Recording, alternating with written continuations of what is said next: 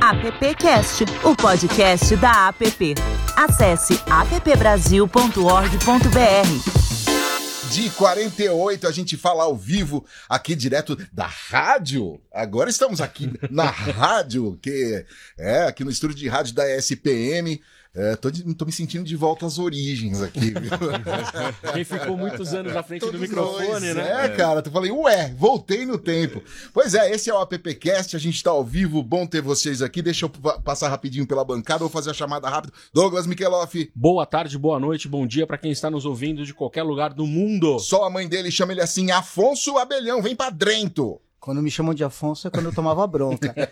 Adão Casares, Presente, chefe. muito bem. Silvio Soledade chegando, várias pessoas chegando. Daqui a pouco temos um bate-papo aí até lá por volta da, da 1h30. Vamos fazer rapidinho um- uma geral aqui do que, do que rolou, porque a gente tem um convidado, por isso que a gente pulou. Você que está vendo esta transmissão, você viu que a gente pulou um convidado, mas a gente vai conversar já com ele, porque ele tem muita coisa boa para contar. Douglas Mikeloff. Manda lá. A gente teve hoje um dia, um domingo, né, de manhã, bem recheado de conteúdo de novo. Três auditórios com palestras. A gente teve bastante gente que saiu da sua casa e veio para prestigiar sim. o Festap. E, enfim, eu acho que a gente está cumprindo com a missão aqui. Espero que o presidente esteja feliz, né? Tá, acho que tá, tá. Busão de outras cidades, exemplo Sim. de ontem, né, que teve aqui também. Abelhão, que que você pôde notar aí nessas andanças? Você que tá aqui também desde ontem, é, é, de sol a sol, como diz lá no interior. o que eu mais gosto é, primeiro, é voltar ao presencial, faz Ah, toda a diferença. maravilhoso, né, cara? Olhar o brilhinho no olho dessa molecada é uma coisa impagável. E é o que eu falei já em algumas, algumas, algumas apresentações lá, é a gente consegue enxergar quem serão os futuros líderes da nossa indústria. Porque essa molecada que hoje está sentada lá ouvindo todo, toda essa esses feras falarem são os próximos líderes dessa nossa indústria. Bacana. Boa. Adão Casares, que acompanhou ontem praticamente toda a transmissão lá do direto do condado do, do de Interlagos, De Interlagos. aqui em São Paulo, do ladinho do autódromo e da represa ali. Adão, hoje você está aqui presente, de volta ao presencial, que bom. E o que, que você pode notar até agora aí de, do, do que você viu? É isso um pouco do que o Abelhão falou. Muita animação, gente com vontade, brilho nos olhos. Gostei muito do trabalho que eu fiz com você lá. O backdrop conversando, eu adorei a conversa com a Ana Cortá, com o Fabrício do Quai, muito bom, Também. sendo divertido. Também. E o presencial é tudo, Abelhão. Olha, a gente já passou aqui o pessoal do iFood, já passou o pessoal do Quai, do, do, do, do Burger King, Conar. Conar. Aliás, a conversa com o Conar que você Sim, foi muito foi muito bacana, que teve ali do Conar. É, é, Teve a Giovana da Suba. Exatamente. Então, assim, e é esclarecedor, né? Porque a gente até fez um appcast, se não me engano, é o 104, agora eu não lembro. Mas que foi já. Antes dava pra lembrar, quando era o décimo, décimo segundo, agora não dá mais.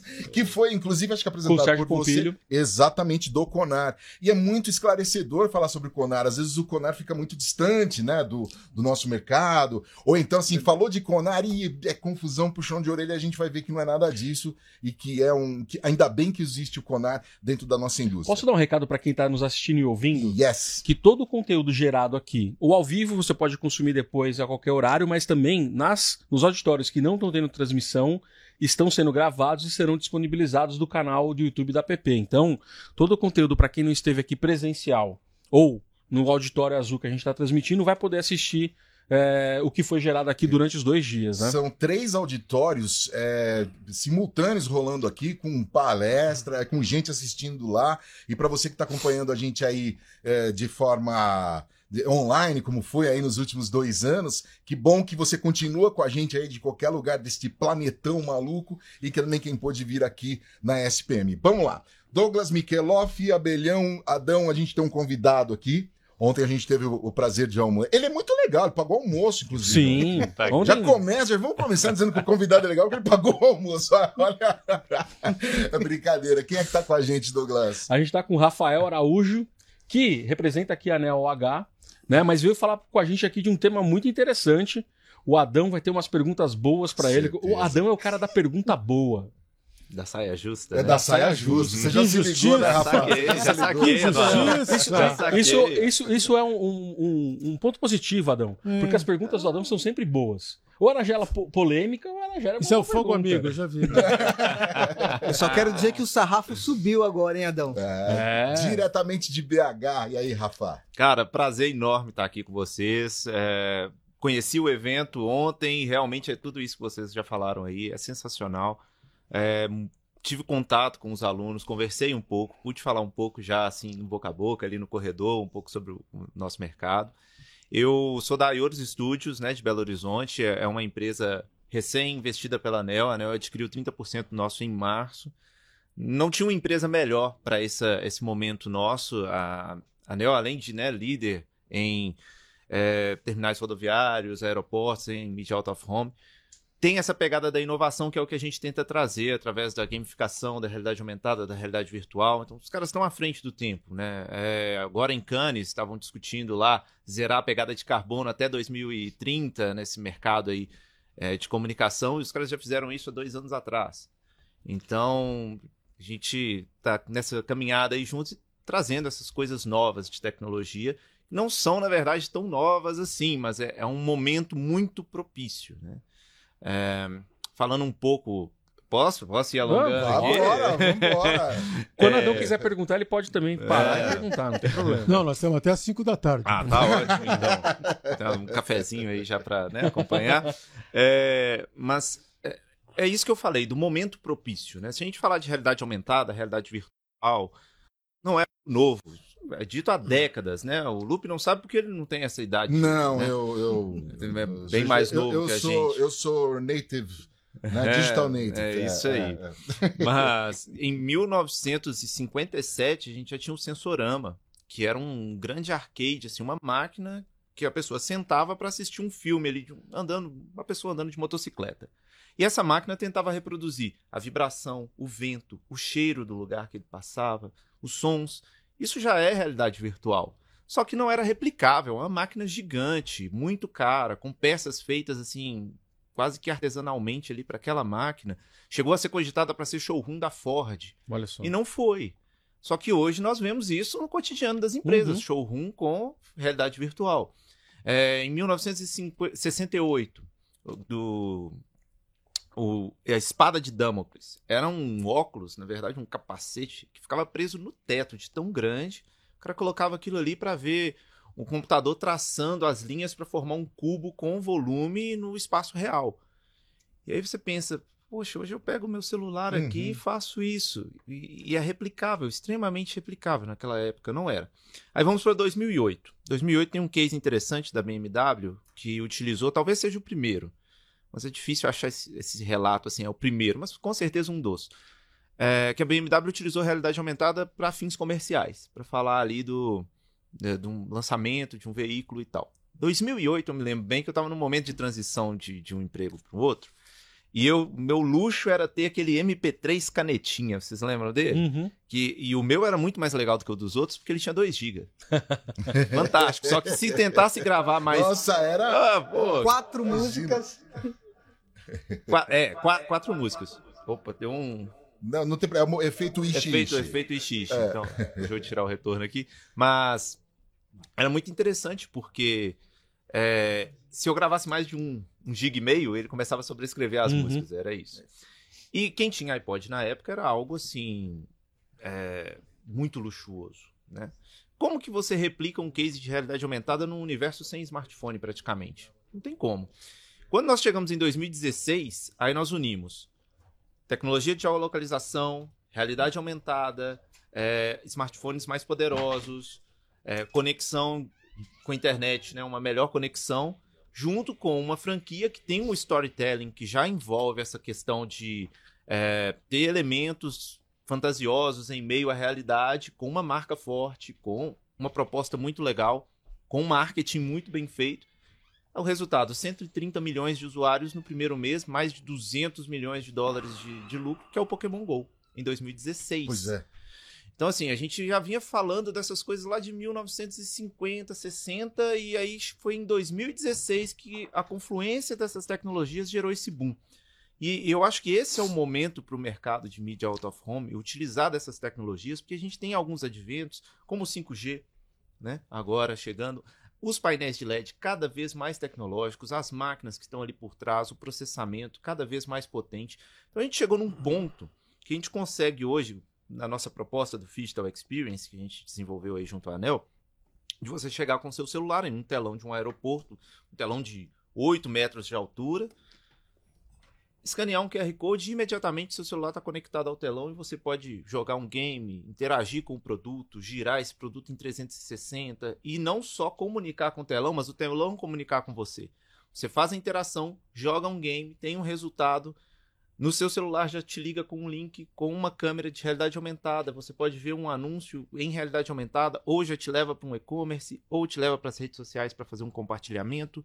Você começa a criar uma malha de é, comunicação a partir de um ponto de impacto que é talvez hoje o ponto de impacto mais democrático que a gente tem, né? Que é auto, o out of home. Você sai de casa, você é impactado. 85% das pessoas são impactadas assim. Então muito se fala do metaverso, mas eu acredito no Digital como uma porta de entrada para o metaverso, transformar esses telões em portais dimensionais, porque é muito democrático e, e muito impactante, né, nos dias de hoje. Adão, você ia Pode perguntar, viu? Você tá liberado. O teu crachá tá com. Você pode, você pode. Tem carga, colocamos carga. Ô, Rafa, tudo isso maravilhoso. Mas vamos falar uma outra história. Né? Acho que tirando você, os outros três aqui, parceiros meus, todo mundo aqui tem 50, 60 anos. Né? Então, Fale gente, por você, Adão. Então, quando a gente estava na, a gente estava na escola, você aprendia a usar sinapses ah, Roma fica aqui, os afluentes do Rio Amazonas são aqui, tá? De repente vem o Google e vem a pesquisa como um todo. Você para de querer aprender e fala, quando eu precisar, tá lá. A internet está criando uma geração mais burra. E o que eu quero dizer é o seguinte: os millennials já têm um índice de QI menor do que a geração anterior. Quer dizer, a, gente vai deixar de ser curioso e vai ser totalmente, com todo respeito, um bando de imbecil no futuro? É isso? Você queria uma é, saia justa? Saia justa né? Olha lá. Essa é, saia justa. Como é que eu fiz com o público? Eu, eu concordo, saio e encontro o público ali, né, de millennials. E aí, é. Mas é, é, fato, né, que o, esses estudos é, apontam para isso, né? Um QI dessa nova geração menor do que a da anterior. A TikTok tokenização. Né? Ah, você antes consumia um vídeo de um, dois, três minutos, o que já é pouco. Hoje, eles não conseguem consumir por completo um vídeo de 15 segundos. Né? Antes, a gente estudava o tempo de espera é, para uma página, para o carregamento de uma página. E quando a internet já estava bem melhor, o tempo de espera era em torno de 7 segundos, que era o limite para o aceitável. Hoje, esse três segundos a pessoa já está é, puxando é, para atualizar. É. Não tem paciência e recebe tudo pronto. Eu estava comentando é, sobre, sobre a questão também do sentimento de conquista que foi se perdendo. Sou dos games, né? Então, na, lá no Atari, no Super Nintendo, sim, eu joguei Atari. Rostinho. mas, mas, não deve ter jogado telejogo. Não, telejogo não, filme, não. Joguei, joguei depois, né? Não peguei a época, mas é, a gente tinha que se esforçar para aprender inglês. Se vira, pega o dicionário ali e vai é. traduzindo palavra por palavra. Esperava sair uma revista para ir lá e buscar. E isso dava até mais sentimento de conquista. E, e eu acho que não é só a questão do digital. Né? É a forma da utilização. Você vê pais hoje entregando o celular para uma criança de 4, 5 anos no carrinho, para a criança ficar. Opa, aí voou meu celular. Celular é a nova chupeta. Aí já foi. É, assim, toma, é, toma, toma aí, toma essa chupeta aí, fica aí. É, ou então, é, conteúdos que são inapropriados, que, que não vão agregar nada. E a gente, nós temos opções, né? É, eu acho que é uma responsabilidade nossa como desenvolvedor. O, o game, ele, ele, todo game é educativo. Todo game te ensina, no mínimo, a jogá-lo. Então a gente tem que trazer esses conteúdos, respeitar a questão das faixas etárias e desenvolver conteúdos cada vez mais interativos, imersivos, é, para que a gente possa prender a atenção dessa galera, que é muito difícil. Então o conteúdo imersivo ele gera é, essa possibilidade e tentar aproveitar, entender que a gente precisa aproveitar esse tempo de atenção para passar conteúdo. No caso, atuando pelo marketing, obviamente, a gente vai trabalhar pelo conteúdo da marca.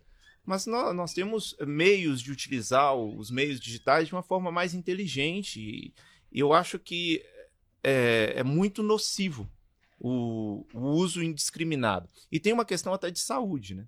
Por exemplo, eu tenho esse hábito, eu sei, é, é péssimo, é, é um hábito péssimo, mas deita na cama. Ai, tô sem sono, cara.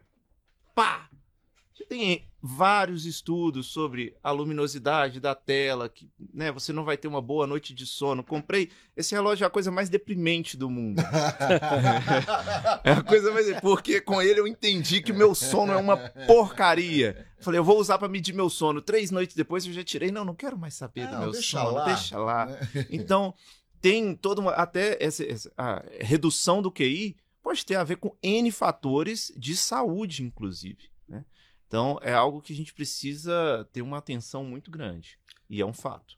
Eu posso fazer uma pergunta aqui, porque você Claro, falando me deve. vem um negócio em mente aqui importante, né? Porque a gente está falando aqui de negócio, né? E a gente precisa saber como também monetizar e como é, apresentar isso para o mercado e para os anunciantes. Se antes a gente falava muito de opportunity to see, né? De quantidade, né? Muito mais de quantidade, de impacto. Hoje a gente está falando de imersão, a gente está falando de experiência, né? Você acabou de citar do aeroporto que você interage com o celular e como que você enxerga daqui para frente é, a evolução dessa, dessa, dessa mensuração, de como mensurar, né? Eu, eu- não vai ser mais só quantidade, mas não dá para deixar também de abandonar a, a questão quantitativa, porque você, a gente precisa entregar um resultado X para as marcas e para os anunciantes, mas do outro lado, como mensurar é, esta imersão e essa experiência da marca? Interessante, porque realmente não dá para abrir mão da quantidade. E quando a gente fala de quantidade, tratando do digital, fica mais barato. né? O digital ele tem uma escalabilidade muito maior. E quando a gente tem uma imersão, a gente consegue ter dados ali, eh, a gente consegue mensurar tudo no digital, né? Programaticamente. Então, nós começamos a ter dados do comportamento dessas pessoas durante a campanha, durante a imersão, né? Durante aquele processo, com é, opções ali de reestruturar isso, consertar o avião no ar. É isso. E isso para as marcas é muito valioso. Então, pensando assim, é, em termos de futuro, como isso vai ser, eu acho que cada vez mais a gente vai ter mais análise de dados, mais métricas, mais versatilidade, mas a comunicação cada vez mais pulverizada para atingir cada um dos segmentos ali. Hoje estava vendo a palestra, perdão, é, me fugiu o nome do palestrante, é, falando sobre 94 bilhões de gamers, mas aí você tem 1 bilhão, é, 94 milhões de gamers no Brasil e você tem um milhão para cada game ali e você tem que comunicar com o cara de cada jeito. E quando a gente tem um digital imersivo, que a gente consegue entender o comportamento, consegue rastrear, consegue dimensionar tudo, isso para a marca é extremamente valioso. né? E, e a gente começa a construir é, produtos já pensando exatamente nessa diversificação, na inclusão. É uma forma. A, a tecnologia ela é interessante porque ela só cresce se adaptando às pessoas. A comunicação é feita para as pessoas. né? E, e ela não, não nos permite crescer tecnologicamente se a gente não respeitar essas questões do diverso. Então a gente tem uma diversidade muito presente para comunicar, né? A gente tem que e com as pessoas podendo selecionar os seus conteúdos cada vez mais. Eu vejo o que eu quero, eu, a hora que eu quero, do jeito que eu quero. Você tem que falar do jeito que ela quer, senão ela não vai te ouvir. Exatamente. An- an- Antes de passar para o Silvio Soledade aqui, queria, queria mandar um abraço para o Delém Bueno. Ele tá ligado aqui, conhece Delém Bueno? Ah, né? demais, né? Belém, Delém. Belém não Você é está o ligado, cara. está nos vigiando. Dos vigiando. É, eu ia sacanear. né? Não A vai gente- dar mais aquela, né? Não, não vai dar mais, né? É, ia mandar Delém, pessoal me tratou mal pra caramba aqui, cara. Pô, tô indo Silvio embora até chorando. Soledade. Opa, é nóis. Aqui, ó. Delém Bueno e os amigos do mercado, né? É, Delém Bueno, amigos do mercado. E aí? Silvio Soledade, temos aqui um, um- um- o Rafa, né, da, da, da Aeros Parceiro. Que é Aeros, Nosso nosso apoiador. Sim, sim. Queria, assim, se tem alguma pergunta para ele, se não, queria que a gente falasse um pouquinho sobre a PPcast. E sobre o Festap. Festap. Pelo Festap. O PPcast está dentro do Tá Festap. dentro do né? Festap, é. Não, eu queria agradecê-lo pessoalmente por apoiar esse projeto. Você sabe que sem ah, este apoio é impossível fazer um evento do tamanho do que nós estamos fazendo. A gente é meio louco, assim. Fazer um evento com três auditórios, com 1.500 pro- profissionais inscritos, com gente assistindo pelas plataformas digitais. Mas sem esse apoio, é impossível fazer. Então a gente quer agradecer pessoalmente o apoio que você tem dado pra gente lá com a NeoH, os demais apoiadores também, a Extreme Reach, ajuda aí, Lupe, a Globo, Ah, SBT. vamos lá, ó, aqui ó, Globo Extreme Reach, SPM, SBT, claro, Compasso, Neo H, né, que você acabou de falar, Warner Bros Discovery, Cantar Bop Media, Quai. É isso aí. Todos esses patrocinadores, esses apoiadores, além dos associados mantenedores, que são as agências, as empresas que apoiam e que fundamentalmente estão, são aderentes à missão da PP, que é capacitar e desenvolver esses profissionais. E aí, fazendo um link com o que o Belen falou, como é importante a gente é, interagir, discutir com essa molecadinha que está participando aqui, com esses estudantes, e a gente entender que esse é o futuro. E a gente sai daqui com muito mais aprendizado como participar, trabalhando do que necessariamente assistindo as palestras. A gente assiste as palestras, aprende, quando sai, a gente debate o que a gente ouviu e a gente entende a compreensão desses, esses futuros profissionais. Então, esse aprendizado que a gente tem no Festap é enriquecedor. A gente fala assim que quem vem aprender aqui somos nós, É, né? A exatamente. gente que vem aprender. Então, Não, não é, um, não é, um, é um conteúdo que acaba ali no auditório, Não. né, Silvio? não. Bom, eu queria agradecer o Rafa. Rafa, muito Obrigado, obrigado. gente, que Rafael. Araújo, Airos Neo H, muito obrigado. Obrigado, pessoal. E, puxa, é, esses dois dias aí que você passou com a gente, a gente se divertiu bastante. Ah, espero voltar e que- mais e que aí. bom. É um festival feito para a gente, né? Hum. Com gente participando, e agora mais do que nunca, a gente poder fazer essa forma híbrida. Que você aí que está acompanhando a gente pelo nosso canal no YouTube, ou que vai ver isso lá no futuro. que será que vão falar? Vão falar assim: ah, Rafa, já mudou, viu? Ah, Ah, é, é bom que eu tenho que vir sempre começar pra, a pra ir atualizando, é, né? é, é. Então, assim, pessoal quiser me seguir na- nas redes, eu tô tentando voltar a usar as redes que eu dei afastada, mas é rafa.aioros, meu, meu Instagram, é LinkedIn, linkedin.com.br in, é rafael.aioros, é A-I-O-R-O-S, Rafael com F mesmo, rafael.aioros lá no LinkedIn. Estou à disposição, quem quiser trocar uma ideia aí depois, parar dos corredores, mercado de games, como é que funciona o estúdio de desenvolvimento. Muita gente tem curiosidade, né, de saber como é, cara, você pegar, modelar, programar, desenvolver ali. A gente vive isso cotidiano, tenho o maior prazer em falar. E mais uma vez, obrigado, pessoal da PP. Foi um Imagina. prazer enorme conhecer um evento gigantesco desse. Obrigado, pessoal da ANEL, por me dar a oportunidade de estar aqui representando. E espero voltar muito mais vezes. Eu adoro São Paulo e adorei o evento. Boa, boa, obrigado, Rafa. Silvio, temos aqui na- no nosso auditório aqui da, da rádio, da rádio da, da, da SPM, inclusive, esse belo Da estúdio rádio, de rádio. é. Da Da rádio, rádio, é. Nós temos aqui duas pessoas. Um acabou de palestrar Aham, e o outro palestrou há um pouco tempo. Exato. Quem você quer chamar primeiro? O- Nós não combinamos com eles, entendeu? Olha, eu, eu- o Gil Giardelli tá ali, é um grande amigo, parceiro, professor, mestre. E, e interessante do Gil é que toda vez que a gente convida ele para participar dessas encrencas da, da, da PP, ele aceita prontamente. É igual você não fala, a PP não convida, convoca. A gente né? convoca. É, é. Eu acho que funciona. Então vamos convidar o Gil Giardelli. Gil Jadelli, vem pra cá. Douglas, vem pra cá. Eu vou tomar uma água, você vem pro meu lugar aqui. Aí, não, pronto. sai, sai do quai aí. Sai do quai. Gil Jardelli, bem-vindo, viu, cara? A gente, tava, a gente tava acompanhando um pouco ali a tua, tua palestra ao vivo. Obrigado por estar de novo com a app aqui. Uma honra, trabalho fantástico que vocês fazem. Show. Douglas Mikeloff, ó, troca, pizza, troca de apresentador. Pela primeira vez no rádio, você vai ver ao vivo, troca de apresentador. Pronto. O, o, o, Quem sabe faz ao Ô, vivo. Lupe, na minha época a gente colocava o faroeste caboclo. você- caboclo. É, ô, ô, Podia- a gente tava brincando, a gente tava brincando que o Galvão na Globo chamou o Olodum, né? Quando não, não tem o que falar, você. Vamos lá, Olodum aí! É grande Olodum. Pronto, aí trocou a pessoa, ninguém. Aí. Adão, vou abrir para você para fazer uma pergunta pro Gil. Você é o nosso principal Âncora. cara da pergunta. É Âncora. difícil fazer com o Gil, porque quando eu quero saber o que vai acontecer, eu leio o Gil. Eu Então, sei, é você tava falando disso. O Gil é futuro. Mas eu vou continuar com a pergunta do Rafael, que eu não sei se o Gil escutou. Acho que não. Eu disse pro Rafa que é o seguinte: bacana, internet, fantástico, lindo, né? Porém, a gente está ficando mais burro. Porque antigamente a gente parava e pensava. Onde é a Rebouça? Ah, cruza com a Faria Lima. Hoje não, eu olho no celular, tá?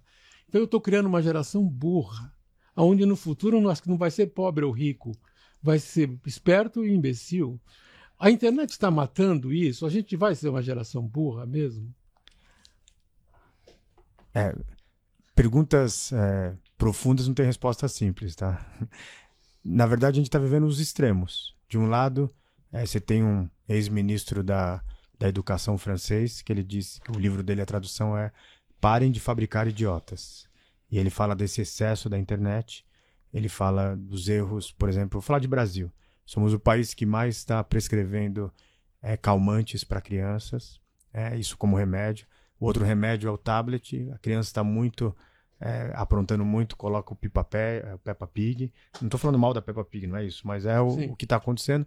Mas do outro lado, eu como um otimista racional, um tecno-otimista, é, nós estamos usando a supercomputação, que foi o que eu mostrei na palestra aqui, para entender o invisível, para criar novas formas de comunicação, para criar novas formas de mundo. Então a gente vai ter que ajudar o outro lado que ainda não. É porque no final, puxa, tudo é excesso. Excesso de amor, Romeu e Julieta. Excesso de chocolate, é, vai mexer com nossos. Então, tudo é o excesso. O excesso é ruim. E a internet está muito em excesso, Eu concordo. Olha, a impressão que eu tenho, eu já assisti vários é, contos com o Gil, e a impressão que eu tenho é que amanhã vai ser outra palestra. A impressão assim, a capacidade de, de se atualizar. E hoje eu, eu queria saber assim, quais são essas fontes que você busca essas informações que você impressiona, você sempre traz uma novidade que a gente sabe que é factível, que tá- você prova isso que já está acontecendo, não é uma coisa ah, que vai acontecer, não, já está acontecendo. Eu acho que é isso que transforma, a gente sai da tua palestra, já sai com um pensamento que que mundo é esse que nós estamos vivendo, não é o mundo que nós vamos viver. Onde é que você busca essas informações e como é que você se aprofunda tanto nesse, nesse conhecimento? É, minha principal profissão é, é professor. Então, como professor, eu tenho o Douglas também, a gente já se conhece há muito tempo, Sim, né, Douglas? bastante tempo. E, e hoje, cada vez mais, né, para falar só sobre os alunos. Hoje, um aluno, comparado com a minha geração na década de 80, 90 na faculdade, ela tem sete vezes mais informação do que a nossa geração. Só que informação não quer dizer conhecimento. Então, eu sou, digamos, um orquestrador desse novo conhecimento. E agora, particularmente aqui, falando da PP, a gente está falando de uma nova web. A Web 3, blockchain, NFT, metaverso. E assim, é, eu tô, enfim, tive presente na vida de ver desde a primeira onda da internet comercial aqui no Brasil. Tinha acabado de voltar do, do mestrado em Londres e, e, e vi isso. Agora, eu nunca tinha visto nessa velocidade da transformação desse jeito. Mudou completamente tudo. E aí não é só a comunicação, é a comunicação, é o varejo, é a medicina, é, é algo fantástico. Então, obrigado pelas palavras, mas. E assim, eu tomei o cuidado de ver a última apresentação que eu fiz presencial aqui para vocês há três anos atrás. E eu não usei nenhum slide igual. Isso é uma coisa. Mas não é porque a mudança, né? Então a gente tá na ponta, fantástico esse Legal, mundo. obrigado. Eu queria fazer um gancho com a pergunta do Adão. É uma evolução, na verdade. É, eu lembro que quando eu estudava na faculdade, a gente era obrigado a decorar muita coisa, né? A, a consumir muita informação, mas decorar muita coisa para poder é, se desenvolver e tirar as próprias conclusões, enfim. A gente percebe hoje, até com a questão da, da busca, a gente já falou aqui, né? Eu não sei, eu vou lá, busco na hora e, e- eu não, acabo não registrando isso é, na mente. A gente meio que está transferindo um pouco esse, essa, esse, esse universo de informação para uma busca aqui que eu não preciso mais ficar retendo ela como isso era no passado. Isso traz transformações muito diferentes para o contexto futuro, né? Seja de aprendizado, seja de como a gente vai fazer as sinapses. é, como que você enxerga isso daqui para frente? Eu não estou nem dizendo que, que isso é bom ou ruim, mas acho que é uma mudança importante que a gente vem transferindo agora para a tecnologia muito desse arcabouço de informação, né? A informação é abundante, mas a atenção não. Como é que você enxerga isso daqui para frente? Nós estamos vendo uma nova economia que é chamada economia do conhecimento. Só que, como toda mudança de era, você tem o outro lado. E o outro lado se chama paixão pela ignorância. Isso não é desse momento, isso já são 30 anos que vem crescendo isso ano a ano no mundo inteiro, aonde a maioria das pessoas optaram, mesmo tendo acesso, por não saber. Se você quiser ler todo o documento hoje do Prêmio Nobel de, de Física, que foi há dois dias atrás, ele está aberto, de forma lícita. Só que a maioria das pessoas não querem saber. E isso não quer dizer que elas são mais burras ou não, é que elas. O mundo ficou muito complexo, eu elejo a app, ou elejo o appcast, ou elejo alguém para saber sobre isso. Então isso é uma grande oportunidade para a indústria da comunicação, da propaganda. Então a paixão pela ignorância é um efeito sobre isso. O outro ponto é que nunca foi tão necessário, né, porque eu estou aqui numa, numa escola que eu fui professor durante 15 anos, a necessidade de PhDs e pós-PhDs, doutoras e doutores, em todas as áreas. Na nossa área na semiótica, na inteligência artificial. Se você pegar, é, a gente fez um levantamento é, das últimas 500 unicórnios, que são aquelas startups que rapidamente valem um bilhão de dólares, mais de 70, quase 70% foram feitas por mestres ou doutores ou PhDs. Então, é importante você ter esse conhecimento é, é, técnico, mas é importante você estudar durante toda a vida e de uma forma profunda. Então, eu acredito que chegou o momento de que né, a gente vai ter que ter mais é, doutores, mais doutoras. É uma conta difícil no Brasil porque é difícil associar a vida, é, na, a vida empresarial e acadêmica, isso vai ter que rever. Mas é o mundo está apontando para isso. Então, o pensamento complexo. Deixa eu aproveitar, Ju. Vamos falar. Eu vou abrir um capítulo aqui chamado Galo na Cuca. Né? Eu, Regi, junto com, Eu com o queria- Luiz. Antes de você começar, eu queria aproveitar essa conversa e chamar o Ari, porque o Ari fez uma apresentação sobre neurociência e eu acho que. Ah, o Adão da, da- e acho que trazer o Ari para essa conversa Pode ser. seria legal. Aquari alto, né? E, e a gente, vou abrir o capítulo Galo na Cuca, porque ele é um produto que a gente tem que fala diretamente com os coordenadores das universidades. A gente tem promovido encontros é, mensais, sempre trazendo alguém do mercado. E ontem a gente ouviu alguns professores aqui. Na sua avaliação hoje, olhando para a academia, né? Que pontos que precisam ser melhorados para que a gente tenha, pelo menos a iniciação nessa galera de graduação, para que ela se interesse, para que ela possa evoluir até mesmo chegar em, em escolher o mercado de trabalho e escolher seguir na academia e desenvolver ciência, o que, que você vê que é os principais gargalos aí, o que precisaria motivar essa molecada para seguir nesse caminho? Ó, vamos fazer assim, ó. São de ideias opostas que nasce a inovação. Não precisam concordar comigo com tudo. Então, vou colocar algumas pimentinhas aqui, tá? Boa.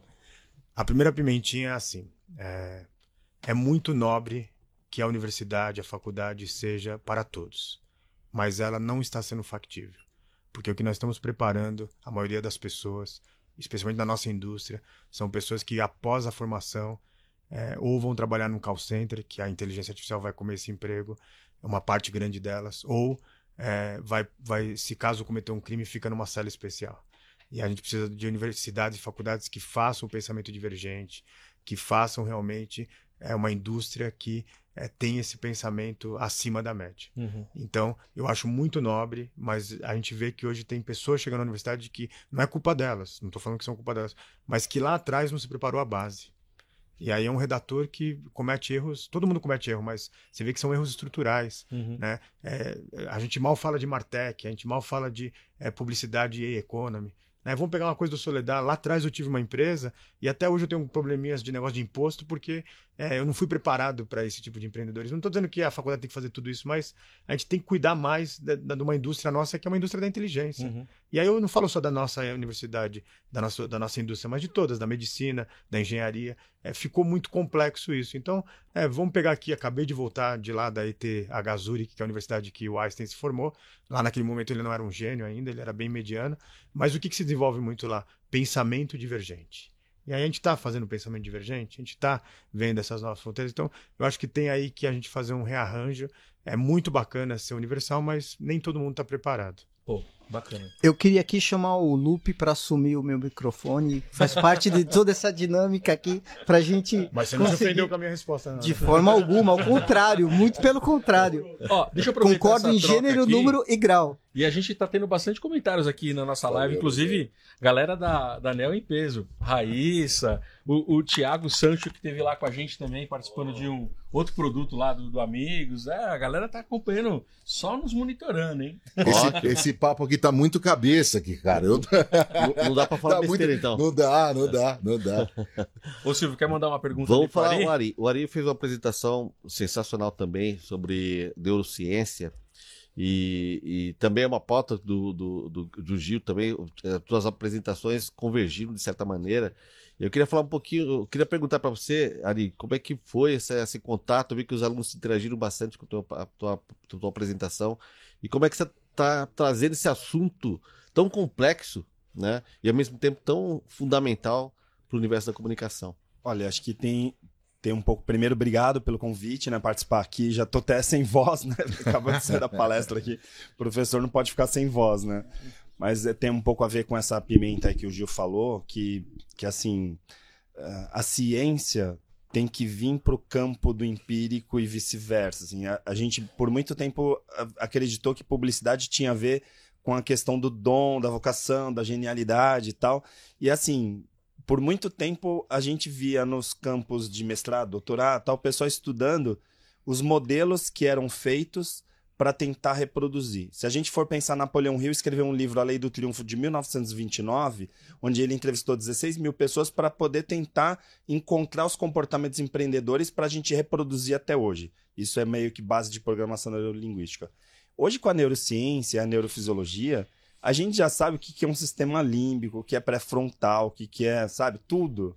Né? Até que nem o, o Abelhão falou, né? Quer dizer, pô, o intestino, né, produz serotonina. Quer dizer, a gente tem mais. É o segundo cérebro.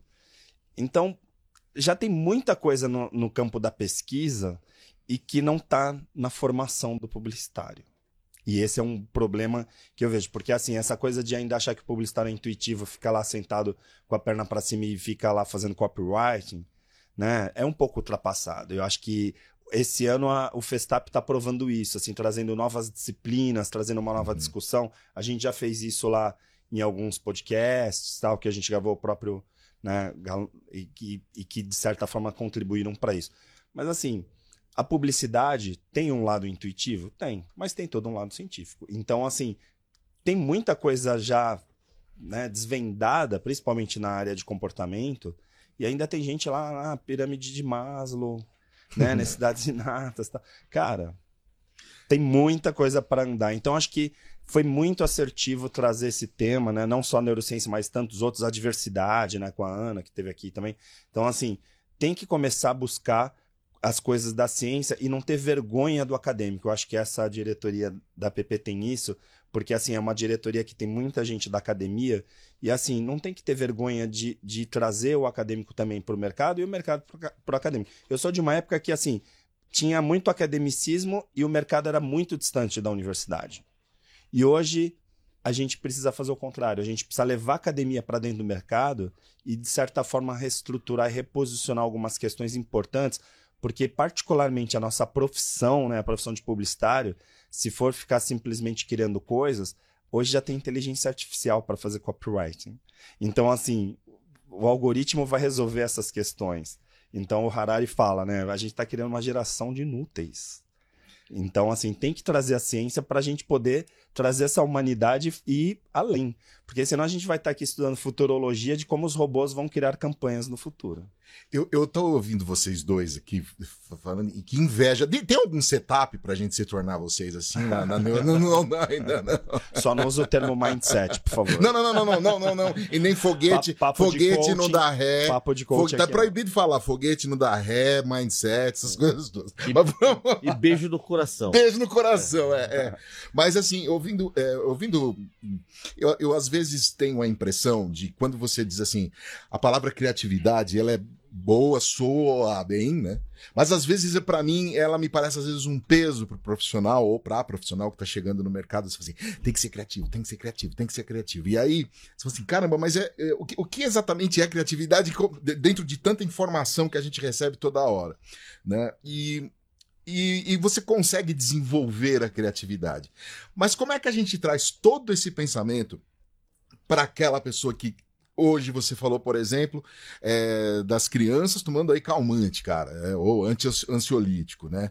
Eu tenho um médico na família que diz assim: a gente vai começar a colocar Rivotril na água e dar um jeito e tudo. Tipo o flúor, é, né, da década de 70. Agora, assim, como é que a gente trabalha né? Essa, essa, esse peso da criatividade, ser criativo, ter ideias brilhantes, disputar com, com a é, inteligência artificial, disputar com.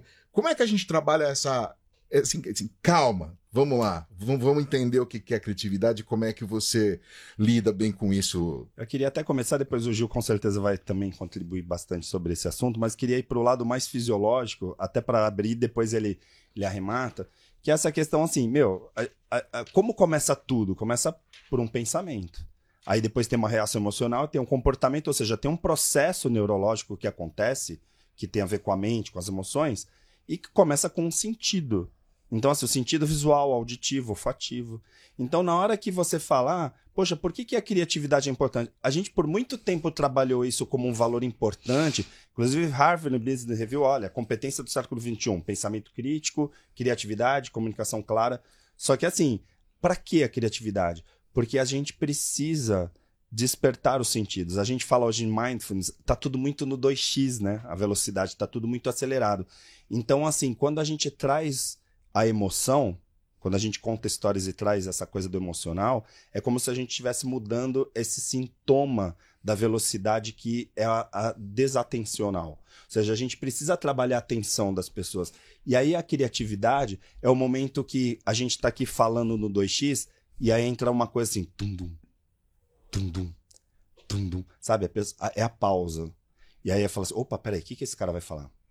E aí nessa hora a gente fala assim, poxa, a criatividade serve para isso. Uhum. Como chamar atenção no mundo de dispersão. E aí é como colocar o mindfulness nas pessoas. E a propaganda tem essa capacidade e há muito tempo. Antes de se falar em criatividade, em, em tudo isso que a gente tem hoje como universo dentro da ciência, a gente tem essa coisa assim de, meu, preciso despertar a atenção. E aqui não é atenção e interesse, né? aquela coisa lá de, de, de teorias, não. Aqui é no sentido de mindfulness. Eu preciso trazer o cara para ele parar no tempo e entender o valor emocional que a marca está colocando para ele, para o branding, naquele momento. Então, um publicitário hoje que fala, ah, preciso ter criatividade, preciso construir marca, preciso agregar valor tal. É um monte de palavrinhas bacanas Uhum. e que as pessoas não percebem que começa assim: eu preciso fazer com que a pessoa me enxergue. Porque ver ela já tá vendo lá. Você pega aqui os patrocinadores do Festap, estão lá, as marcas estão lá em todos os materiais. Se você chegar agora lá embaixo e falar assim, gente, tá aqui, ó, a galera na SPM, quem que tá patrocinando o Festap? Percebe? Uhum. E aí é onde entra brand content, inbound marketing, ou seja, entram outras disciplinas. E aí não dá gente ah, pegar um cara que fazia anúncio na década de 80 ou comercial e hoje fazer post e achar que isso é propaganda.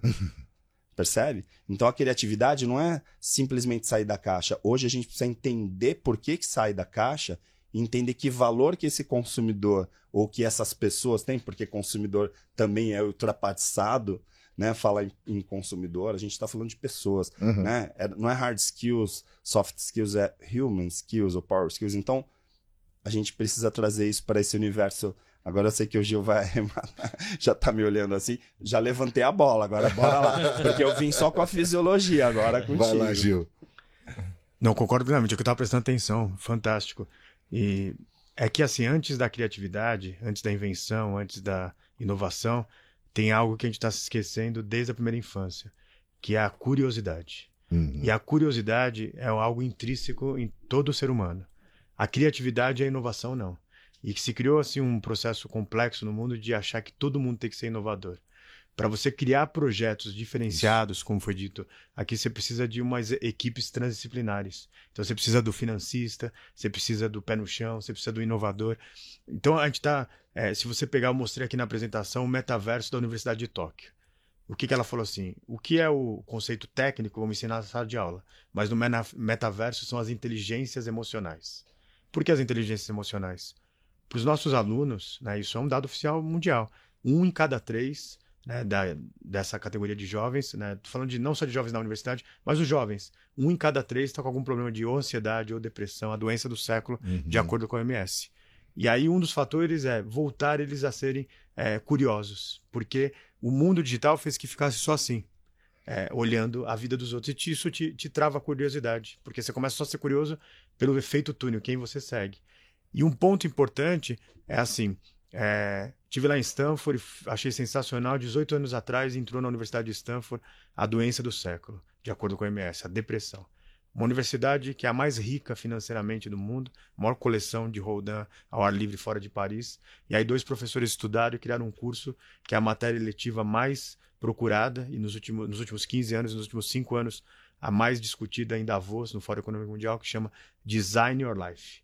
É ciência, não é motivação, autoajuda, mas fala assim, para você ser curioso, criativo, ser é uma pessoa da indústria da, da propaganda ou de qualquer indústria, corpo são, mente sã e alma sã.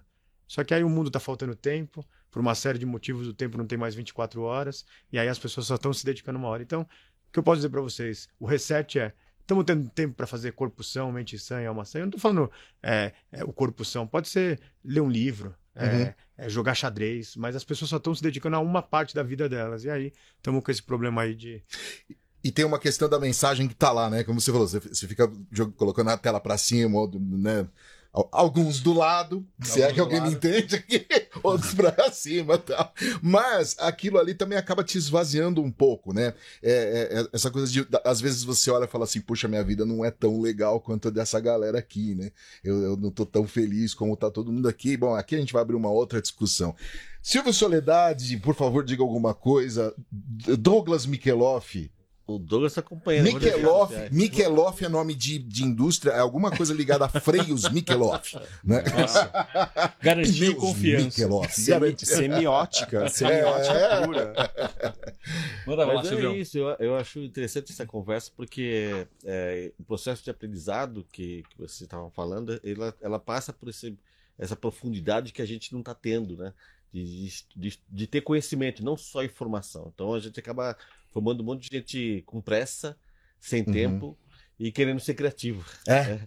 Então, assim, as coisas não, não batem isso. E essa, essa multidisciplinaridade que o, o, o, o Gil falou é necessário nesses ambientes criativos. Então, a gente precisa ter gente diversa mesmo dentro dos ambientes para que a gente possa é, ferver esse caldeirão e daí tirar esse, esse, esse aprendizado que a gente que a gente tanto espera. Porque o que a gente vê hoje são equipes homogêneas.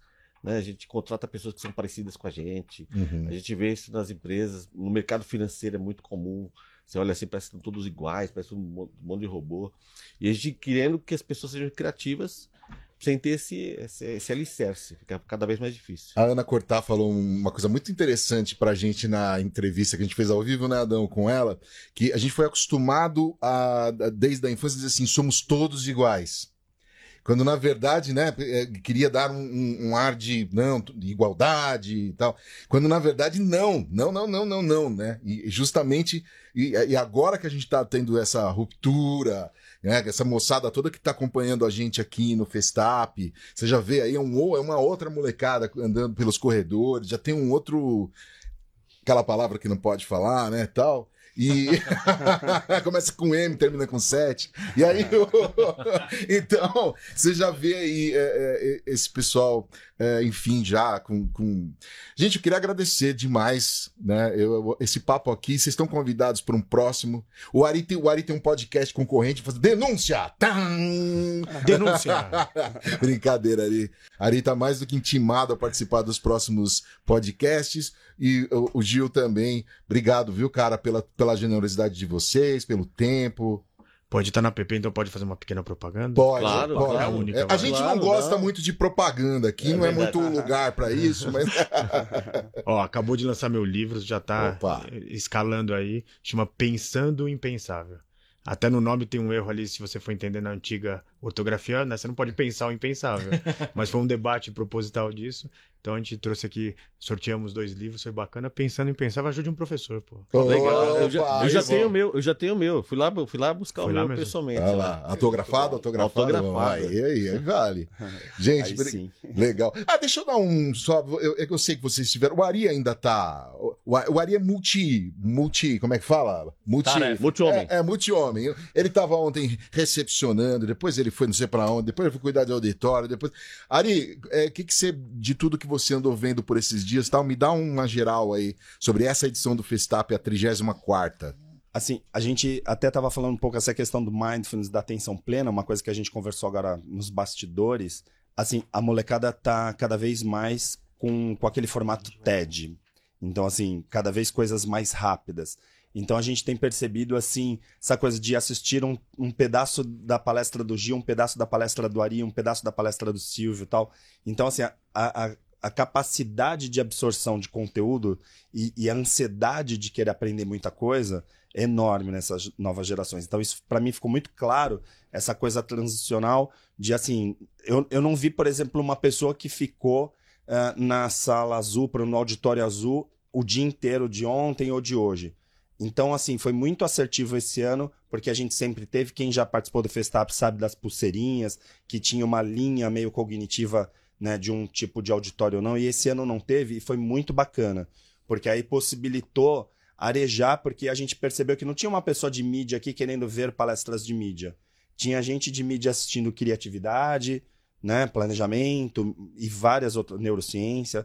Então isso foi muito bacana, parabéns para o Silvio, para quem montou a grade, né, porque eu sei que tem toda uma logística né, de né, convidar né, essa dezena de De uma palestrantes curadoria, né, uma- Ari? essa curadoria incrível. Mas, assim, essa parte foi muito bacana de perceber que as pessoas estão querendo absorver, estão em, em busca de informação e que essas informações cada vez devem ser mais rápidas. E aí é uma tendência. Né? O TED já tinha vindo, né? já não é novo, mas essa, já tem várias pesquisas mostrando o tempo de retenção. Então, assim, que as universidades fiquem atentas a isso, porque um professor entrar em sala de aula e ficar uma noite inteira dando aula para as pessoas, por exemplo, é extremamente desastroso. e aí, Gil, você quer fazer. Você, você hoje tá, fez a tua palestra, tá? mas você também está no ambiente acadêmico aí, é, lidando com a molecada. Eu gosto de falar de molecada, porque, mas eu lidando com a molecada o tempo todo. E tem também a, o que vem deles, né? Pra cá e o quanto isso e o quanto isso também impacta no teu trabalho, no dia a dia, o quanto você absorve, o quanto você acaba trazendo isso para uma palestra, como você fez aí. Eu vou falar de uma experiência que eu tive aqui agora esse ano na SPM. Eu fiz um curso rápido de Web3 e metaverso. E apareceu uma pessoa muito simpática. Só que eu olhava para aquela aluna e falava assim: Puxa, mas ela não tem idade para estar aqui fazendo, né? Que é sempre para é, quem já, já se formou. E aí, no segundo dia, ela vinha sempre acompanhada de uma pessoa, né? E perguntei quantos ela tinha, de uma forma né, educada. Então, ela falou: Tenho 13 anos. E, e aí, eu fiz um podcast com ela, não meu podcast, mas convidei ela para um podcast uhum. de uma academia.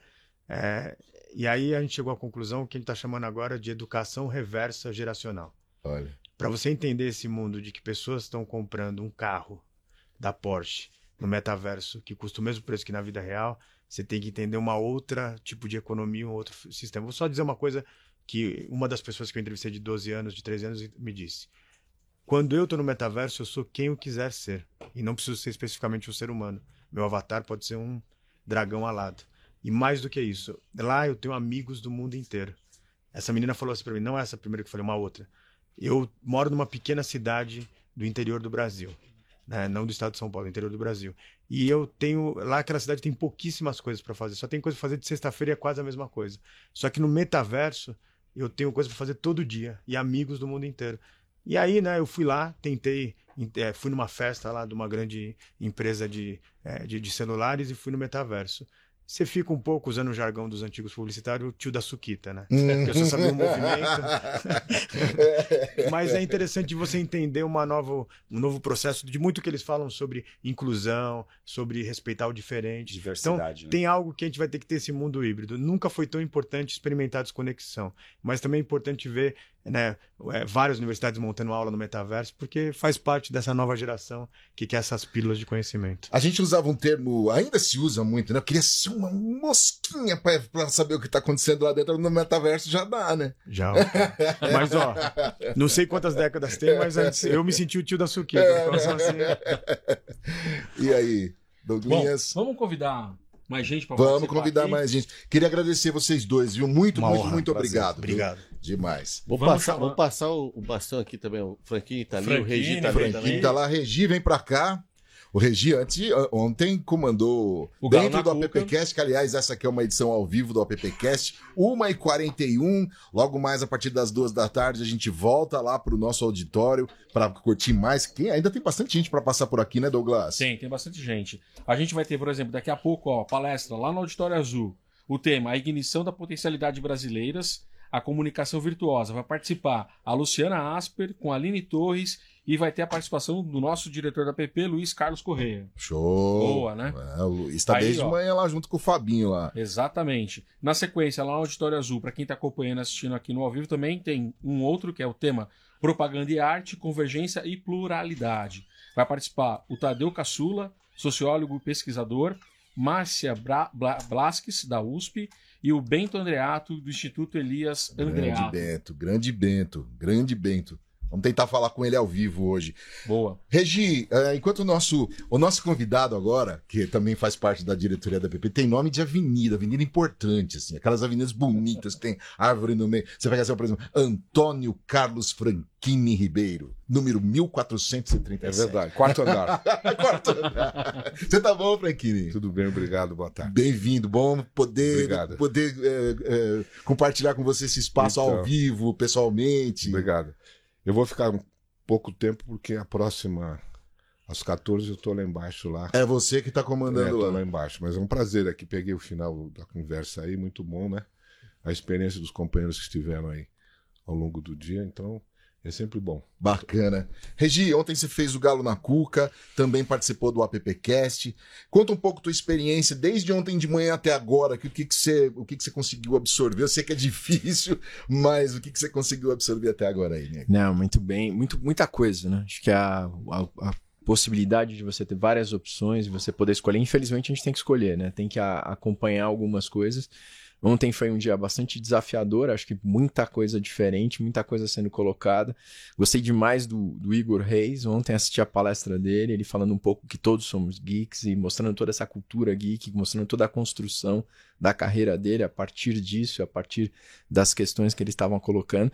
Então, hoje, hoje eu tô mais quente hoje do que a gente estava no ar, né? A gente estava com o pessoal do Kuai hoje Uhum. cedo. Então, é incrível o que a gente tem hoje de possibilidade para essa moçada em termos de desenvolvimento, em termos de crescimento, a plataforma falando. E agora ouvir o Gil um pouco, é sempre impressionante, sempre eu gosto sempre de ouvir o Gil falar. A gente não se conhece pessoalmente, mas assim, eu é uma oportunidade, né? Uma provocação para você estar atento, estar atento às coisas. Ele falou muito de uma, ele ele tocou num assunto que eu gosto muito hoje, que é, é, é, esse medo, essa fobia do progresso, né? Progresso, fobia, né? Foi a primeira vez que eu vi essa expressão sendo dita por ele e eu acho que isso é muito importante. Muitas pessoas se prendem nisso, né? E essa geração, né? A gente ouviu o Gil falando aqui um pouquinho antes sobre isso, sobre toda o pro- os problemas, né? as medicações. Me assusta muito isso, uma geração movida a remédio, né? Acho que o remédio é é necessário, é importante, mas ele não pode ser a única prescrição. Acho que a gente Uhum. tem que pensar em outras coisas.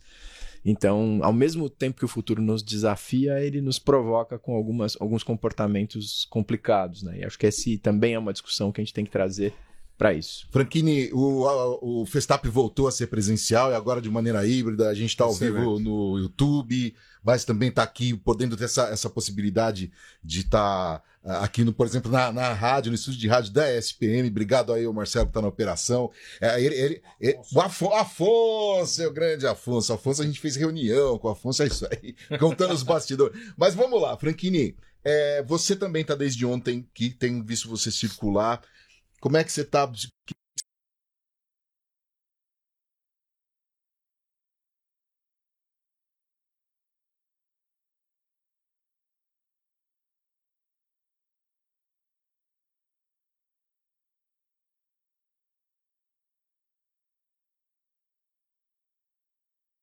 Trabalhar como roteiro, trabalhar como criação de ambientes e contexto narrativo. Então é uma palestra imperdível. Você Boa. falou do Will, deixa eu só fazer, eu queria só mandar um abraço, eu go- gostaria muito de conhecê-lo pessoalmente, o Machadinho, cara, a gente já teve a oportunidade de fazer um appcast com ele, né, junto com o Will lá no, no, no- e o Will já participou, inclusive de, de, de, de- do Festap eh, também de maneira digital, então, Machadinho, você tá muito mais do que convidado a participar mais uma vez com a gente no appcast, e dessa vez queria te conhecer aí pessoalmente, que sou um admirador grande do teu trabalho aí. O- só para completar, ontem teve um amigo que quis ir na BSG, na Brasil Game Show, Aham. ali na Imigrantes, mil reais o ingresso.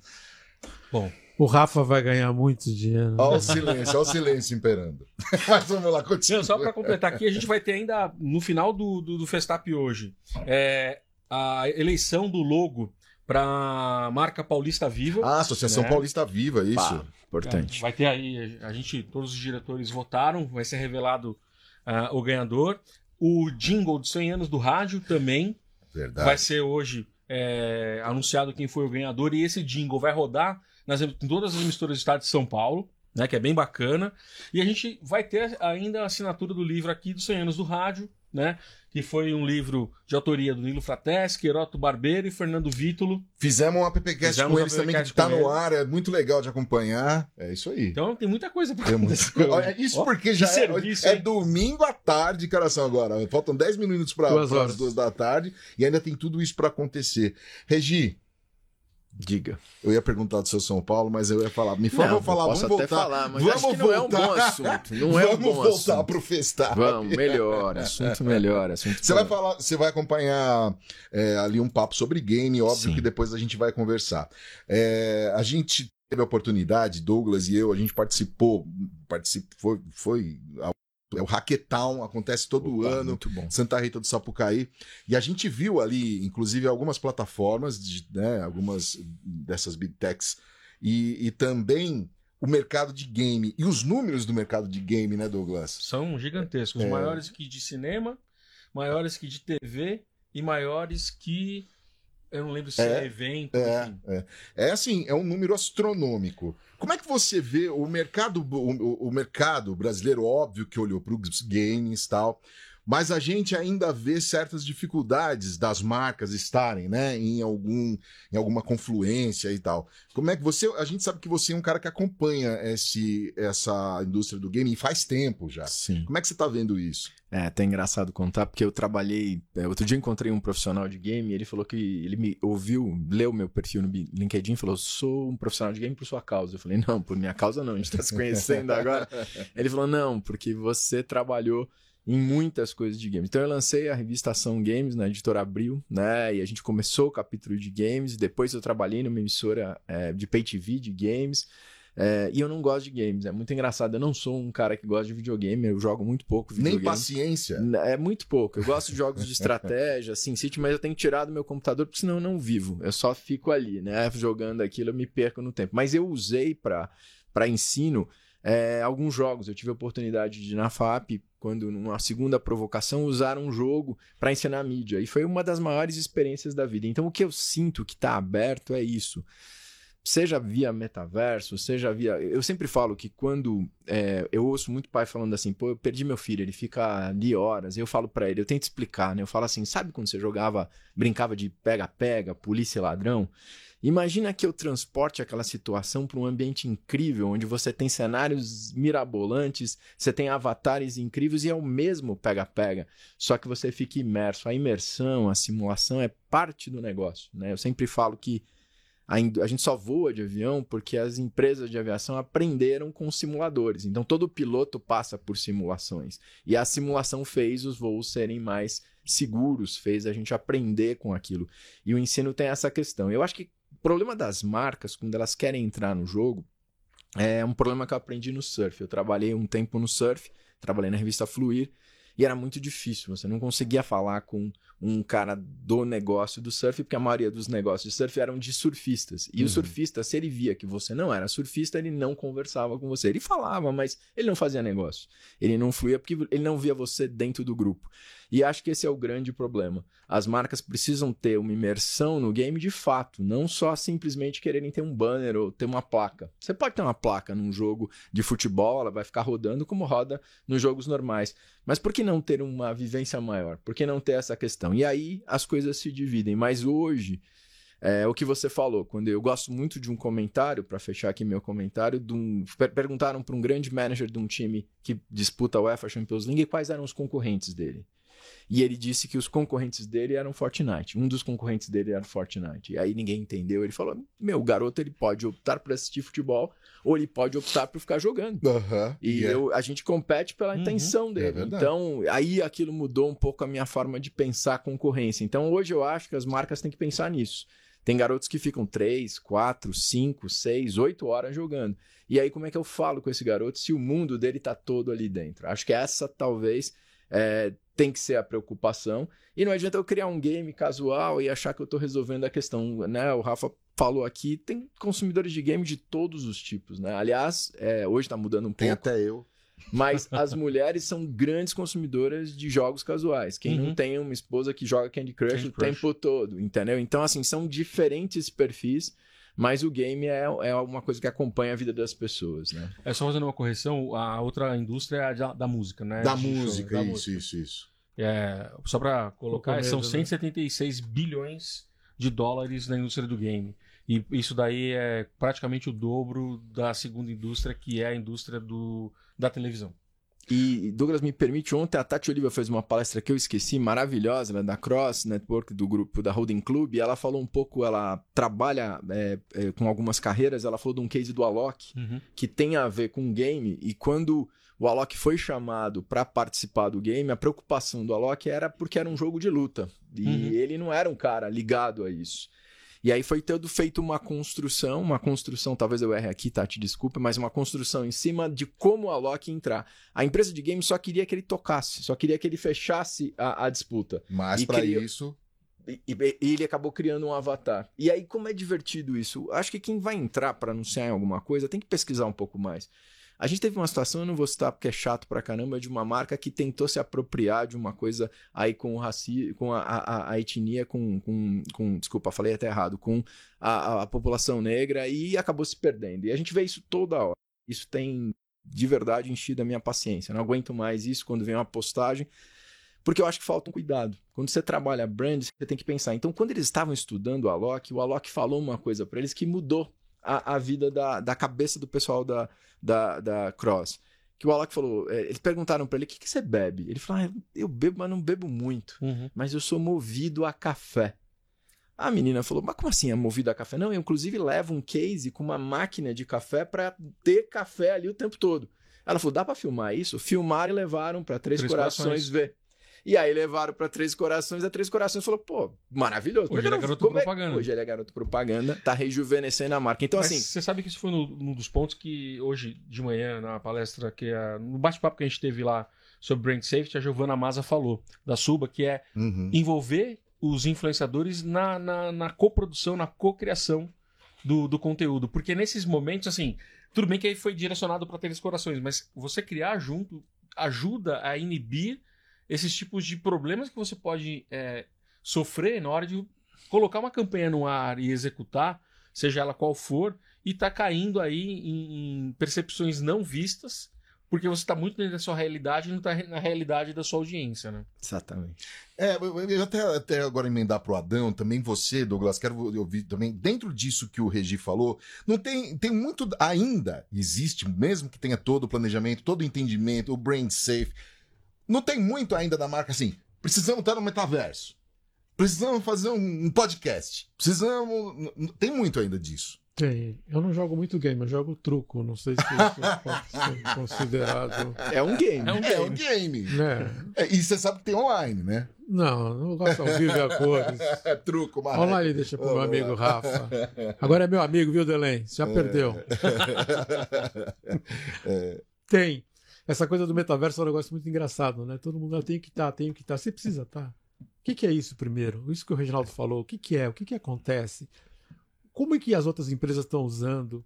Eu preciso estar mesmo. Você tem que olhar para trás antes, não tá por estar. Acaba virando a velocidade 2 que o Ari falou, né? Quero estar, quero estar, quero estar. Quero... Quantas empresas nos programam? Ah, quero um app, um app, um appcast é o nosso. Quero um podcast, tá? Mas você vai gravar o quê? É, Qual é. assunto? Quem é seu público? Quem é É. seu público? Você tem fôlego para. Não adianta fazer um mês. Você tem que fazer seis, sete, oito meses para ter adesão, audiência. Você consegue fazer? Não. Então tem muito disso do que eu quero, quero, e eu espero que, como diz você, a molecada que nos está vendo aqui, tenha essa reflexão, sabe? Você é o dono para orientar o cliente o que ele tem que fazer, e não Aham. o cliente é o dono para falar o que ele quer fazer. Se você é a comunicação dele, pé na porta. Mas, é, mas aí é um pouco do papel do- da, da, da profissão nossa, né? Uhum. A gente é evangelizador. Porque muitas vezes a gente tem que evangelizar, tem que contar, tem que explicar. É, eu lembro quando surgia a palavra lá, pô, eu tô falando de 12 anos atrás, ah, um branded content. Cara, o que que era um branded content? Você explicar pra marca que ela não ia estar presente no conteúdo, cara, era um absurdo. Era um absurdo. Entendeu? Tipo assim, não, mas a minha marca tem que aparecer. Mas eu falei, mas não é um branded content. Você não tem que construir um conteúdo É. pra explicar efetivamente aplicação de produto, é, enfim, tudo que vai trazer credibilidade e orientação para o seu consumidor, mas você vai ser, na verdade, o, o- o- é- é a diferença entre propaganda e publicidade, né? Que, qual a diferença entre um e outro? Que a gente sempre discutiu. Cara, você vai ter que propagar, mas você não vai publicitar. Então, e você falando isso, eu acho que sempre duas coisas complicadas que eu achei de vender: o brand content, por causa disso, e o embalde marketing. Nossa, embalde marketing. Porque você vai dar dando conteúdo, conteúdo, conteúdo, conteúdo, e o cara fala, pô, eu tô pagando pra isso, mas não tô nem falando de mim. O embalde, o brand, ele dói. É, é, Mas quando a gente pensa, Adão, nas coisas que foram bem feitas, e talvez a- uma das coisas mais bem feitas em brand content tenha sido o, o Guia Michelin, que ele foi criado para ser um guia que vai ficar nos carros é, e ser distribuído, e acabou se transformando na maior referência de melhores restaurantes do mundo, uma coisa que faz chefes brigarem, perderem o humor, perderem a paciência. Virou uma grande edição e se separou. Aí você vê quando você tem um propósito, né? Eu gosto muito de pensar nisso hoje, você sabe o que você está falando, porque simplesmente incluir uma marca numa narrativa Exato, é bobagem. é bobagem. Hoje a gente está muito chatinho, mas lá atrás, quando a Nike patrocinou Charles Barkley e patrocinou Michael Jordan, ela patrocinou o cara bonzinho, aquele garoto da escola que fazia tudo certo, que era o craque, e patrocinou o Charles Barkley, que é aquele que batia em todo mundo. Então o tênis do Michael Jordan era um tênis que tinha a cara do garoto legal da turma. O tênis do Charles Barkley era do cara explosivo lá que brigava. E ele conseguia patrocinar os dois. Porque tem os garotos que são mais ligados ao Michael Jordan e tem os garotos que vão. Hoje a gente rotulou tudo, né? Começou a criar uma coisa meio quadradinha, né? É a identificação, né? Acho que vai por isso. Pros 50 a mais, o que chute e a conga era o quê? Do bonzinho ou do malzinho? Será que quem não sabe o que é conga ou que chute?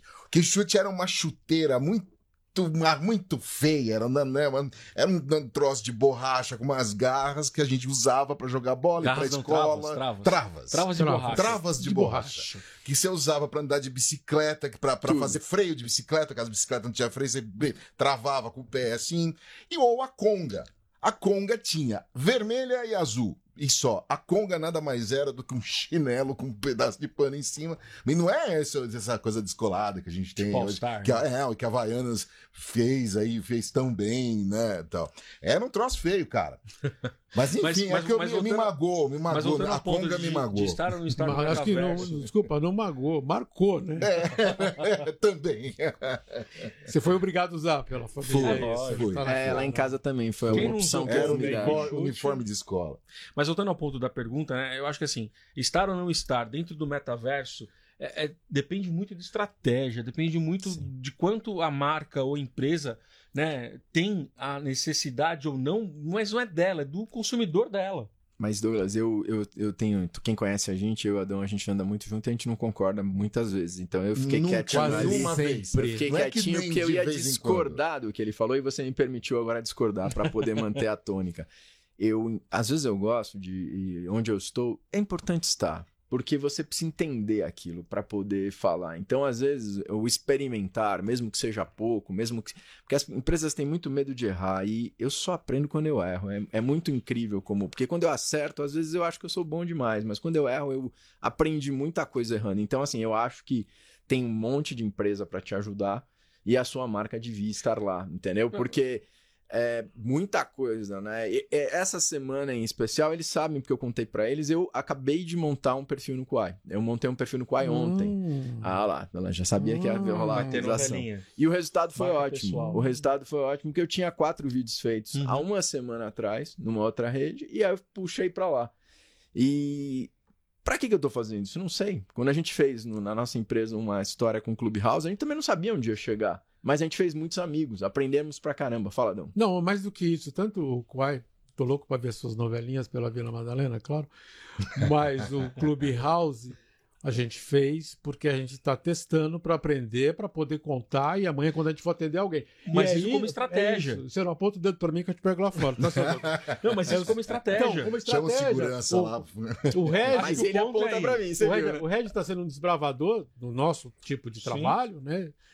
Colocando a cara dele lá no Quai. Hoje eu aprendi a falar, ainda bem, né? Eu não sabia o nome. Mas eles não ligam, fonte, Adão. Eles não ligam. eles é. falam até que tem É. gente que chama de kibe, que vai. Eles... É porque esse é divertido. É, esse é o divertido. Exato. Mas então, é uma estratégia. A gente quer é aprender, porque amanhã perfeito. quando vem o Lupe e fala assim, quero estar no Quai. Peraí, Lupe, o quê? Nós já fizemos isso, isso, isso. E eu vejo que a nova geração, e aí desculpe, não questiona, aceita. Sim. E Sim. se ele estudou, fez aqui 4, 5 anos Mas, aqui, mas agora eu quando- vou, eu vou te provocar. Só- só- Aceita mesmo. aceita. Porque é o seguinte, pensa no dia 30 apenas, e não pensa na profissão, no trabalho, no que estudou, no que desenvolveu, no que se preparou para fazer, entende? Tem que tomar cuidado com isso, tá? Uhum. Concordo que tem que sobreviver. Mas se você fez 4, 5 anos de uma faculdade, você tem um conhecimento que você tem que pôr à prova. Ah, assim, eu, eu concordo com o Adão no seguinte ponto. Ah, pô, entrar por entrar não dá pra, pra Sim, ser assim. sim, sim. Agora, se é uma estratégia entrar pra aprender e ter processo, metodologia pra você é, é, fazer uma reunião semanal, mensal, olha, o que, que a gente fez aqui, o que funcionou, o que não funcionou, tá valendo muito. O, o duro é que muitas pessoas, ou muitos decisores de empresa, meu, cria um perfil aí, põe alguma coisa aí. Faz alguma coisa aí. Tá na entendeu? moda, tá na moda. Ah, chama meu sobrinho aqui, que o Ele cara faz bem, ele faz ele- bem. Ele entende, né? Exato. É. Então, e aí tá na moda. Aí a velocidade 2, que o Ari falou, né? Não sei como, eu não consigo, talvez. Eu acho que vocês dois têm razão dentro da proposta. Sim. Agora você, agora você vê que ele quis me provocar dizendo que eu discordei dele. Eu não discordei dele. Eu não E disse eu- isso. eu Eu acho disse que eu discordei. E eu acho que a gente devia encerrar isso aqui. Porque a presidente o- está chegando. Porque o meu amigo Franqui tá com uma promotora de justiça lá. Vamos salvar ele Sim. no painel, né? Olha lá, Ah, a presidente chegou. a- A presidente a chegou. chefe chegou. A chefe chegou. Ô, chefe Geni, tudo bem? Olha lá, ó. Louco. olha, ele chegou nem dando sabia, bronca. A gente tá ao sabia. vivo aqui dando bronca. Geni dando bronca no Regi. Nem sabia, Geni, desculpa. Que que ela te deu bronca E ela me disse agora? que eu tenho uma Não. mentoria às duas horas. Olha lá, Coitada então, da pessoa lá. que eu tô mentorando. Ô, É, tô, tem. Vamos pôr o Rafa aqui, vamos tirar Eu preciso estar duas e meia ou você Mas Como ó, é que tá só lembrando que a tempo aí, gente tá. só- o nosso tempo aqui, a gente tá só esperando o pessoal do palco, que é justamente onde o Franchini vai. Com a promotora de Isso, justiça. Com a promotora Exato. de justiça. Cuidado, Franquini, tô com você. A gente, já, a gente já devolve lá pro palco. E agradecer mais uma vez aqui a. Agradecer aqui mais. Daqui a cinco minutos, acabaram de informar pra gente que daqui a cinco minutos a gente vai lá pro, Boa. pro Posso palco. falar mal do Reginaldo? Pode, Pode. pode. Já que ele foi embora, né? É, exatamente. Ó, o Rafa voltou, voltei, Rafa voltei. voltou, voltei. Novamente. Léo, acorda, assiste a gente aqui. Deve estar num avião Ai, tá ai. viajando. Eu, vamos perguntar, Cruzeiro ou Atlético? Olha lá, pronto. A gente já sabe Minas, né? O América, América Não, hoje, não, que é maior não. que o Cruzeiro, pelo Não, menos na tabela. De jeito nenhum. Eu Na aprendi tabela. ontem, eu aprendi ontem que ambos, torcedores do Galo ou do, ou do Atlético, ou do, do Atlético. É, não, do Galo e do Atlético é a mesma coisa. Do Cruzeiro, ambos torcem pro América. É, É, isso. não é que torce, mas assim, não É igual a apresenta... aqui. É simpático, não, É apresenta, não apresenta nenhum tipo de ameaça, né? Então fica ali. Ih, foi, Tá foi maldoso. Mas deixa eu trazer o assunto aqui sobre Vamos comunicação. Né? América teve na Libertadores esse ano e o Cruzeiro não. Mas a gente já tem duas, né? A gente É, tem mas- cinco minutos aí. Eu queria Vamos perguntar. lá. é, cara, dá exemplos de formatos que você pode hoje aplicar usando a, a tecnologia da, da, da, da, da NEL de entregáveis para interação das marcas com os painéis. Bom. A gente estava conversando de algumas coisas ontem.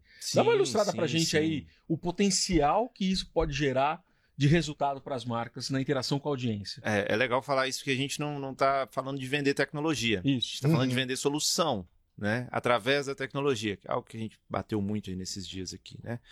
E eu vou fazer um storytelling rápido. Chegou, saiu da aeroporto, terminal rodoviário. Um vídeo 3D com profundidade na tela ali, maravilhoso. Primeiro impacto. Um QR Code, faz o scan com seu celular, imediatamente você está conectado a essa tela controlando aquele conteúdo, seja através de um game ou visualização do produto. Um segundo passo. A partir dali, finalizou o game, a interação tem ali um- uma mensagem interessante sobre a marca, alguma coisa que a gente pode trabalhar dentro do storytelling. A gente fez um da Coca-Cola agora recentemente que falava de sustentabilidade, reciclagem da, da nova embalagem do Sprite. Rodou dentro do WeWork, o que é interessante, não precisa ser só em área externa, né? Rodou dentro do WeWork, tem, a Nel tem várias questões corporativas também, então pode ser dentro da- da- dos ambientes corporativos. Finalizou ali, acionou uma câmera de realidade aumentada no celular, que ele já vai ter uma outra experiência tridimensional através da câmera, ser redirecionado para uma rede social ou para um e-commerce, é, fazer ali um cadastro para ganhar um cupom e ir lá e converter isso em compra. Então, é, é um caminho, né? A gente cria esse caminho através da tecnologia e com esse storytelling, não tem como não ficar marcado na mente do consumidor a marca que utiliza disso. E aí a gente pode utilizar o celular como uma extensão da tela, como um controle, mas também receber coisa da tela. Então, eu estou aqui na tela vendo um vídeo e aí o áudio está saindo pelo meu celular, né? Que é o que a gente comentou. Fantástico. Ou então, é, a gente já está indo para um, um- Eu não posso. Não vou dar spoilers, né? Mas a gente Não, já está indo para um tenta, no outro, a gente nosso já papel, tem. a gente Break É, a gente já está indo para outros formatos interativos, eh, cada vez mais colaborativos, né? E, e a interação, a imersão, né? essa questão da inovação, é como foi dito, não adianta inovar por inovar, vocês estavam Sim. discutindo a questão de fazer uma ação lá dentro do metaverso. O digital é muito mais democrático, gente. O digital, 85% das pessoas são impactadas por mídia out of home. Não adianta eu fazer uma coisa isolada no metaverso, que não é todo mundo que vai lá, Uhum. ah, dá um buzz legal e tal, É. beleza, tô lá dentro, mas se não for integrado a uma solução, Exato. é inválido. É, é o ego, mas é mais o ego que o Douglas citou. Como é que chamava aquela rede antes que você podia montar? Second Life. É, exato. Second Life, a gente É, tá falando de Então, 2003. então, peraí só, me fala, o Second Life, claro que existe ainda, mas ficou no limbo, não ficou? Eu tô enganado. Ficou. É, muita gente tá chamando o metaverso de betaverso ainda, É. né? Que não é.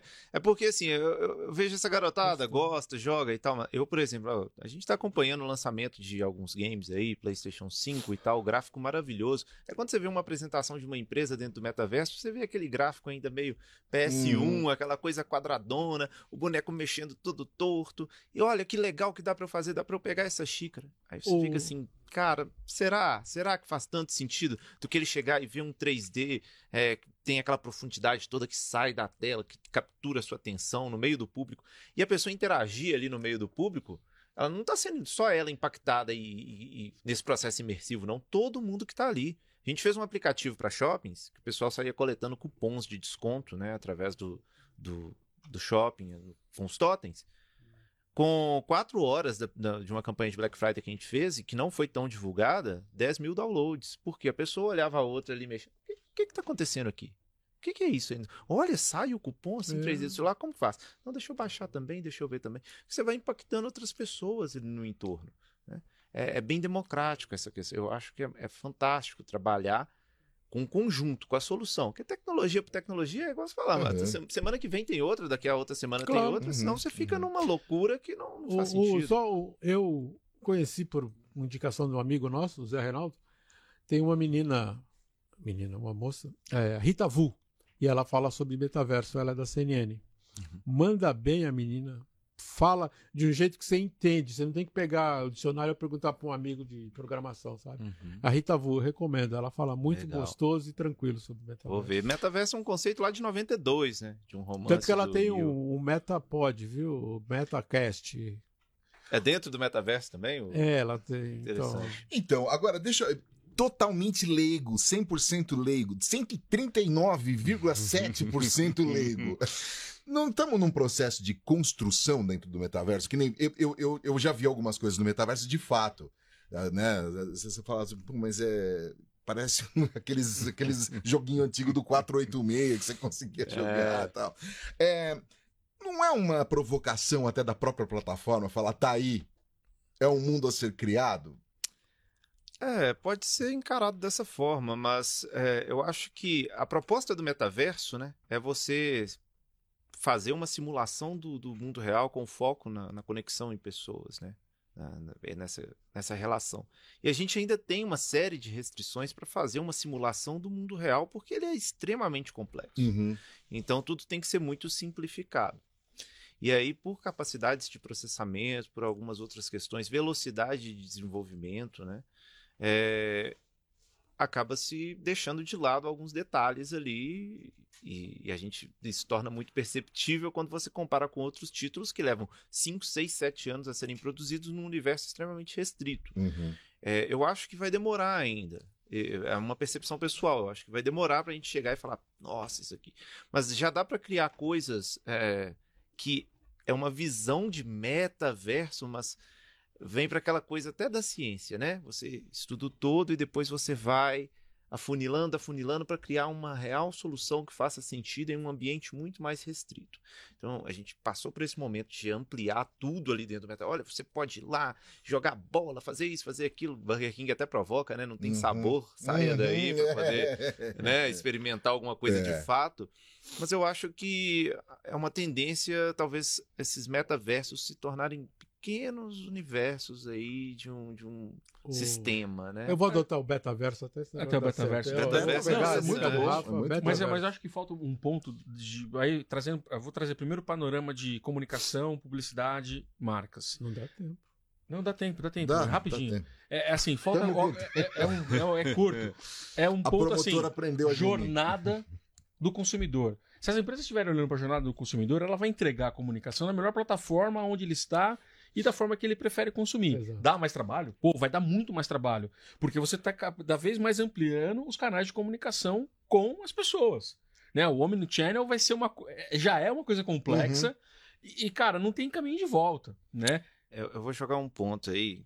É, isso não pode ser só com análise de dados. O problema é que a galera não entende isso. Você tem que viver ali. Uhum. Você tem que presenciar. Não adianta só pegar o dado do digital e pensar que ah, Omnichannel vai resolver, que eu sei que mandando para lá eu tenho mais resultado. Não. Tem que ser ferramenta de auxílio. A gente vê a diferença em ambientes que a gente provoca uma gamificação ali para um treinamento, para marketing, para propaganda, que nem sempre os resultados que a gente tem nas métricas digitais, de fato, é o que está acontecendo ali quando você vê algo até muito maior que você vê de fato o impacto na vida das pessoas, naquele momento, o como que aquilo ficou marcado na mente dela, que você consegue ter as métricas enquanto a pessoa está Uhum. utilizando, ou então se ela converte em compra.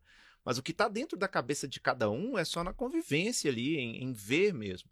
Então acho que a gente às vezes tem que sair um pouco do, do digital para poder entender esse processo e tratar e traçar a estratégia, a estratégia nele. É, muita gente está traçando a estratégia no digital pensando só digital, e, e isso é um erro. Exato. Pois é. Posso mandar um abraço aqui, ó? A Laura. Machado, diretamente de Brasília, mandando um abraço para Celso Vergeiro. A Laura. Machado, É. opa. E aí ele tá falando aqui, ó, o, o, o, o Celso tinha que estar aqui com a gente. Esteve ontem, né? Aham. Tá, não, esteve hoje comigo aqui, não. Antes. Não, ele tá aqui, ele tá aqui, mas ele não participou do APV Cash. Ah, não. Não- não participou não da pode dever no Serasa. É. O Celso tá com problema. Ah.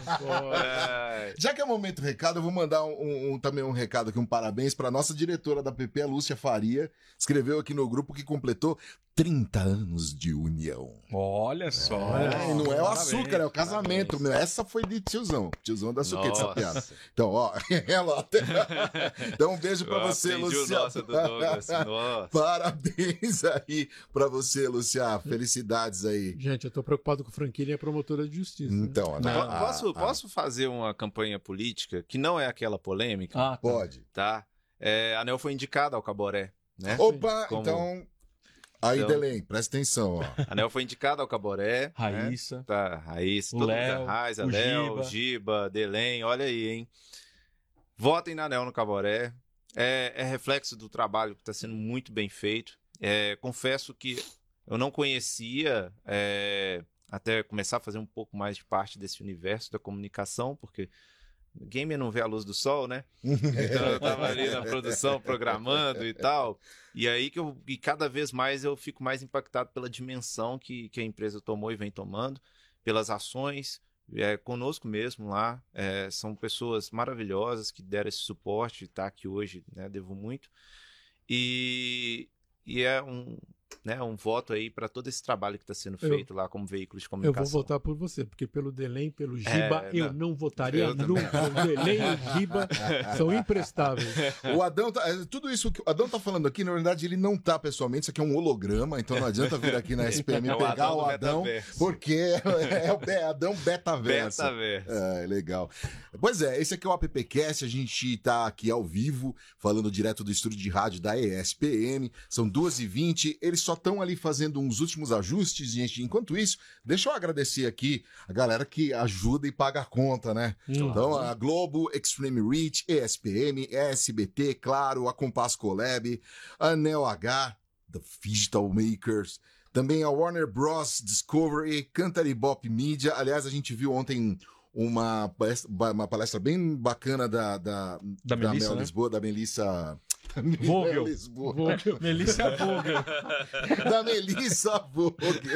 E também o agradecimento aqui ao pessoal da, do Quai, aqui também, inclusive, falaram com a gente hoje. Bom, ah, estamos aqui recebendo mensagens eh, telepáticas dizendo: Lupe, chama o Fábio.